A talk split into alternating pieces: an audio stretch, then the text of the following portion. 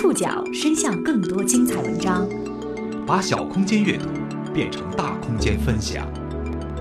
报刊选读，报刊选。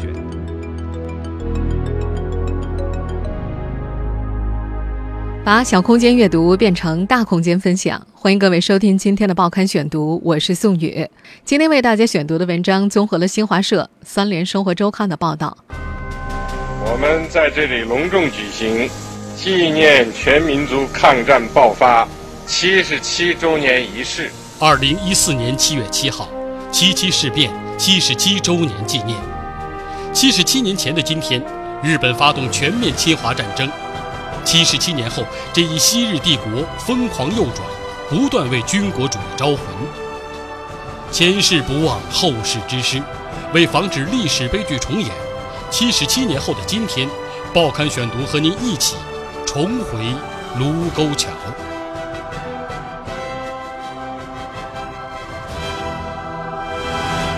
回首七十多年前的华北，其政治格局复杂微妙。清王朝结束之后，华北一度属于北洋军阀的势力范围。九一八事变之后，张学良的东北军一度进入华北。一九三三年三月，因为热河迅速溃败而受到国内各方舆论谴责的张学良引咎辞职。之后，由中央系的何应钦代理北平军分会委员长的职务。一直对华北有所图谋的日本，后来通过一系列偶发事件。开始驱逐国民党势力，在日方压力之下，一九三五年七月，何应钦与日本中国驻藤军司令官梅津美治郎签署了一份协议。在这份史称“和梅协定”的文件里，最核心的内容是，日方要求国民政府的中央部队和宪兵撤出北平和河北省。条约签订之后，蒋介石的嫡系中央军撤出了这片区域。出面填补空白的是第二十九军军长宋哲元。宋哲元原属冯玉祥的西北军。一九三零年，在反蒋的中原大战失败之后，西北军的一些零散部队退到了山西，经张学良整编，组成了第二十九军。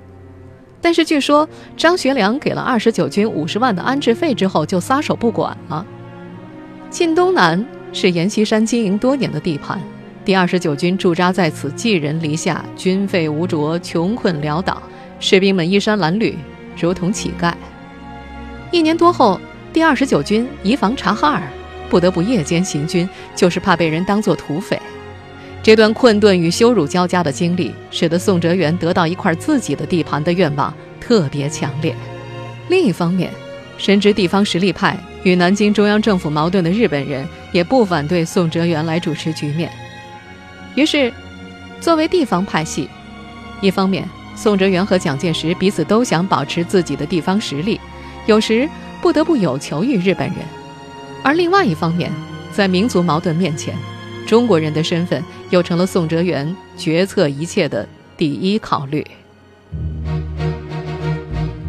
夹在日本和南京中央政府之间的宋哲元一直苦心经营着。对活跃着的中共地下组织，他的态度也相对温和。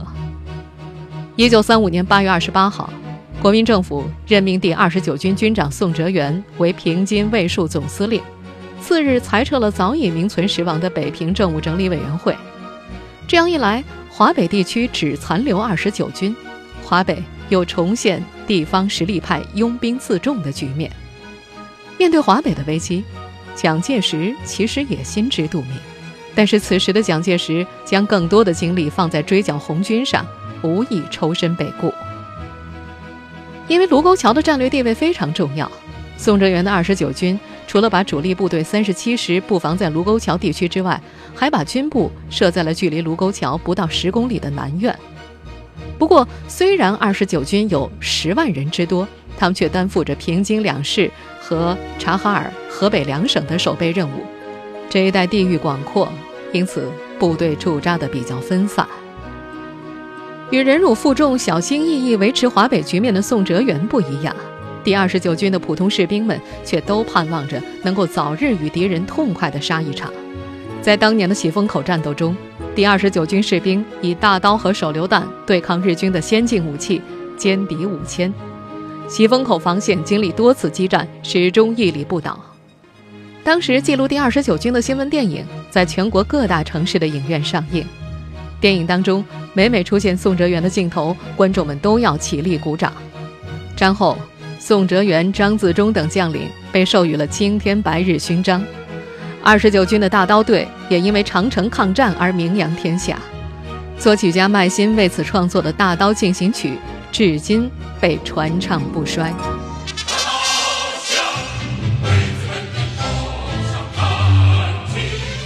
根据二十九军的一些老兵回忆，当时这些极度压抑的中国士兵都有着强烈的作战欲望，无论吃饭还是睡觉，都要高唱军歌，提醒自己莫忘国耻。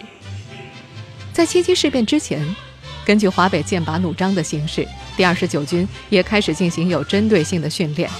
每个士兵都背有一支枪，配一把三尺长、七斤重的大刀，还邀请河北的民间武术家前来传授武术。后来在卢沟桥争夺战中，这些大刀也令日军胆战心惊。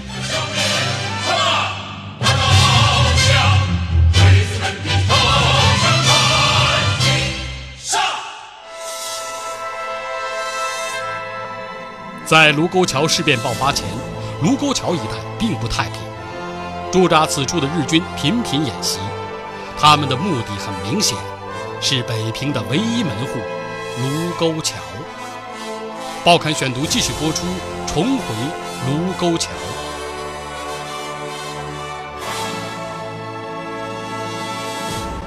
实际上，自从1936年9月，连接北宁县和平汉县的交通枢纽河北丰台落入日军之手之后。北平已经处于日军的三面包围当中，只有北平的西南面尚有第二十九军驻防，这样宛平城变成了北平的唯一门户。宛平城在卢沟桥的东面，也就是现在的卢沟桥镇。当时，连接奉天和北平的北宁铁路沿线已经为日军所控制，他们的目标是另外一条交通要道——平汉铁路。连接北平和汉口的这条铁路，宛平一旦失守，铁路平汉线被切断，北平变成了一座孤城，日军就能够轻易地控制平津地区。而在平汉铁路上的卢沟桥，自然就成了北平这一门户上的插销。扼守卢沟桥已经不是保卫京城，而是守住北平与中原的通道。深谙此意的日军，在演习当中毫不掩饰地围绕着卢沟桥展开。时间到了一九三七年七月七号，这天晚上，天空晴朗，没有星光，星空下可以隐约的看到远处的宛平城墙和附近不时移动的中国士兵的影子。这是一个寂静的夜晚。在日记里写下这段话的人叫清水节郎，他是驻丰台日军第一联队第三大队第八中队的中队长。根据清水节郎的记录。演习之前，他说明这次演习的主要内容是从龙王庙附近到东面的大瓦窑，向敌人主阵地前进，利用夜幕接近敌人，然后黎明时进行突击。这天的十九点三十分，清水节郎下令部队开始夜间演习，部分日本军官和由日军扮演的假想敌旋即到东面活动。天完全黑下来之后，清水率领六百名官兵向假想敌所在的东方移动。我刚从前沿侦察回来，今天日军演习异常，目标完全是对准我们的，而且是实弹。我们现在所听到的这个录音片段，来自一九九五年拍摄的电影《七七事变》。哨兵，哟，长官，有什么情况吗？没有，可是这两天我这右眼它老跳，鼻子妈出什么事儿了？哼，没关系，小鬼子折腾又不是一天两天了。嗯。事件亲历者清水节郎的日记也印证了这一点。这天夜里的二十二点四十分，不知从什么地方传来一声枪响，令清水节郎紧张起来。他马上下令集合，清点人数。这时，他发现少了一名士兵。有人称看见这名士兵进了宛平县城。他立即向大队长伊木清直报告。层层上报之后，伊木清直率了一个中队的士兵直赴现场。七月七号二十三点四十分，时任第二十九军副军长兼北平市市长的秦德纯被电话铃声惊醒。这个电话是北平市外交委员会打来的，他们告诉秦德纯，日方在今晚的军事演习当中发现丢了一名士兵，日方以此为由要进城搜查。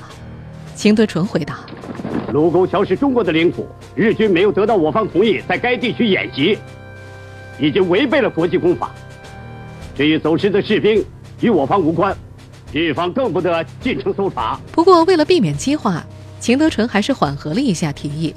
这样吧，等天亮以后，由我方军警代为寻找。放下这个电话，秦德纯立即打电话给宛平县长王冷斋，因为王冷斋不住在宛平县城里。接到秦德纯的电话之后，他立即来到了北平特务机关部松井太久郎那里交涉。在此之前，他已经命令宛平城里的警察各处搜索，并没有发现所谓的失踪士兵。见到松井之后，王冷斋首先告知了中方的调查结果。枪声响于宛平城东北方，我方在此并无驻军。经查明，城内守军也并无开枪之势。每个人的子弹一颗不缺。所谓日兵失踪之事，经寻找也毫无踪影。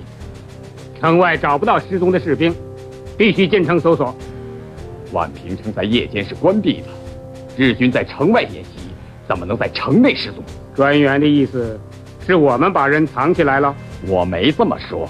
这一无理要求当然遭到了王冷斋的拒绝。眼看争执不下，后来双方商议，决定第一步先由中日两方面派员同往宛平城调查，等情况查明了之后再商谈处理方法。中日双方各出三人，分成两辆车，在茫茫夜色当中驶向了宛平城的方向。这时，王冷斋得到了报告，说说丰台日军一大队，大约五百多人，并炮六门，由大队长伊木清直率领向卢沟桥出发，事态颇为严重。后来的事实证明，那个失踪的士兵叫志村菊次郎，其实他很快就回到了队伍里。日本联合通讯社驻上海分社的负责人松本重治的回忆录《上海时代》当中的。卢沟桥畔的枪声一节记述，实际上大约三个小时之后，下落不明的士兵归了队，并非被中国方面绑架去了。这个新兵他担任传令兵，在离队解手返回的时候，在黑暗中走了相反的方向，因此耽误了归队的时间。而一直在宛平直接处理此事的第八大队大队长伊木清直，在一九三八年六月三十号。接受东京朝日新闻采访当中也明确承认，呃，是的，当时接到报告，士兵已经回来了，没有异状。但是我的想法是，连队长让我就此事进行交涉。如果就这样算了，中国方面会怎样宣传就不知道了。也许会让他们产生，只要是敢真枪实弹地对付日本军队，就可以让演习的日本军队逃跑这样的概念吧。如果真的是这样的话，对日本来说是一件很遗憾、很丢脸的事情，所以我方决定占领伊文字山，然后再进行交涉。伊木清直口中的伊文字山，指的是卢沟桥和北平之间的中方阵地。战后，有人曾经问当天带队的中队长清水节郎，为什么不马上上报志村归队之事？清水支吾着说。呃，这这这是一件不可想象的事故，是我的失策，现在记不清楚了。接到不法行为，也就是枪声的报告，感到很紧急，所以不等充分搜索的结果就下令了。卢沟桥事变之后，那位失踪的传令兵志村菊次郎很快就被退出现役，遣送回日本。不过，他并没有逃出战争的魔爪。一九四一年太平洋战争爆发之后，他再次应召入伍。一九四四年十月，在缅甸战场被新编第一军孙立人部打死。发生在一九三七年的七七事变，距今已整整七十七年。这期间，无论从宏观局势还是微观战史，中日两国历史学家进行了无数详尽研究。对于卢沟桥事变核心事件之一的士兵失踪，目前中日历史学家都毫无争议。可是对另一核心事件“第一枪”的看法却争议不断。第一枪究竟是谁打的？历经七十多年，至今仍无明确说法。报刊选读继续播出，重回卢沟桥。让我们继续回到一九三七年七月七号的午夜，宛平县长王冷斋与日方经过一番激烈交锋，一起进入了宛平县城。他们正在商议调查办法的时候，忽然听到城外枪声大作，中国守军予以还击。日军至距离约百米时，竟然发炮鸣枪冲锋前进，于是事件之冲突随即开始。这段话是天津《意时报》在卢沟桥事变发生之后第一时间所写的报道里的细节描述。当日军向城内开枪的时候，中方军人起初还以为仍然是演习，乃见其愈迫愈近，有意挑衅，实之系抢夺县城，当即起而应付。为正当防卫计，予以还击。连长，咱们打吧！不行，长官有令，我们不能先开枪，这窝囊！站住！八嘎！见遭到抵抗，日军用小钢炮和小过山炮轰击，以掩护步兵前进。卢沟桥事变的第一枪究竟是谁放的？事件的直接当事人清水节郎在日记当中的描述是。日方演习双方相互扮演假想敌，一方设计了轻机枪的空弹，从而引来了中国守军的实弹还击。对于这个说法，有些日本人并不认同。他们中的一部分人认为可能是中国二十九军里反日情绪激烈的下级军官放的，也有人认为是日军阵营里的好战分子挑起来的。专门从事抗战史研究的北大历史系教授臧运孤驳斥了一些传闻。现在啊。有些说法都是出于主观的一些臆测，毫无根据。我们当然也有很多证据说枪声是从日军那里响起的。臧运孤说，关于七七事变这部分的历史研究，最大的问题在于第一手档案以及文书全部被毁掉。臧运孤表示，日军的中国驻屯军这支部队从1901年进入中国，一直到1938年全面战争爆发之后，被正式改编为华北方面军。他们在中国时间最长，有将近四十年的历史，但是有关这支部队的材料，完全都找不到。从某种意义上讲，卢沟桥事变第一枪的问题也并不是那么重要。有人形容这场战争就像一块被推上悬崖的巨石，什么时间落下来都是可能的，是必然的事。第一枪打响后，战火迅速点燃。报刊选读继续播出，重回卢沟桥。根据日本驻华大使馆驻北平陆军武官助理金井武夫的回忆，一九三七年七月八号凌晨一点左右，他跑到了隔壁的连队本部，看到连队长牟田口连野大佐以及主要军官们个个身穿整齐的军服，围坐在办公室中央的一张长方形的桌子旁边。过了一会儿，大队长伊木清直从前线打来电话。特地要求连队长牟田口连野亲自接电话。金井武夫听到牟田口连野斩钉截铁地说：“被敌攻击，当然还击。”然后他避开话筒，独自嘀咕着：“受敌攻击不知所措，还等待指示，天下哪有这样的军人？”金井武夫回忆，目睹这一幕，他已经预感到这个命令将会导致的严重后果。电话那头的樱木清直似乎也感到了事态的严重性。他又不放心地问了一句：“是可以开枪吗？”接着又慎重地说：“既是这样，事关重大，请对一下时间吧。”上午四时二十三分，这个时间就这样定格在了历史上。对于卢沟桥事变，牟田口连野后来曾在笔记当中写道：“我挑起了卢沟桥事件。”后来事件进一步扩大，导致卢沟桥事变，终于发展成了这次战争。牟田口连野正式下令向中国军队打了第一枪，这的确是事实。不过挑起战争却并非他一人之力，他只是日本战争机器上的一枚棋子。时隔几十载，我们再重新回顾这段历史，不难发现，华北战火的燃起只是时间的问题。九一八事变发生后，短短四个月之内，东北三省的百万平方公里大好河山沦入日寇之手。日本的下一步目标是什么？占领广袤而肥沃的东三省，是否已经让这个野心勃勃的岛国贪婪的欲望得到满足呢？这不仅是当时的中国人，也是关心远东局势的国际观察者们的疑问。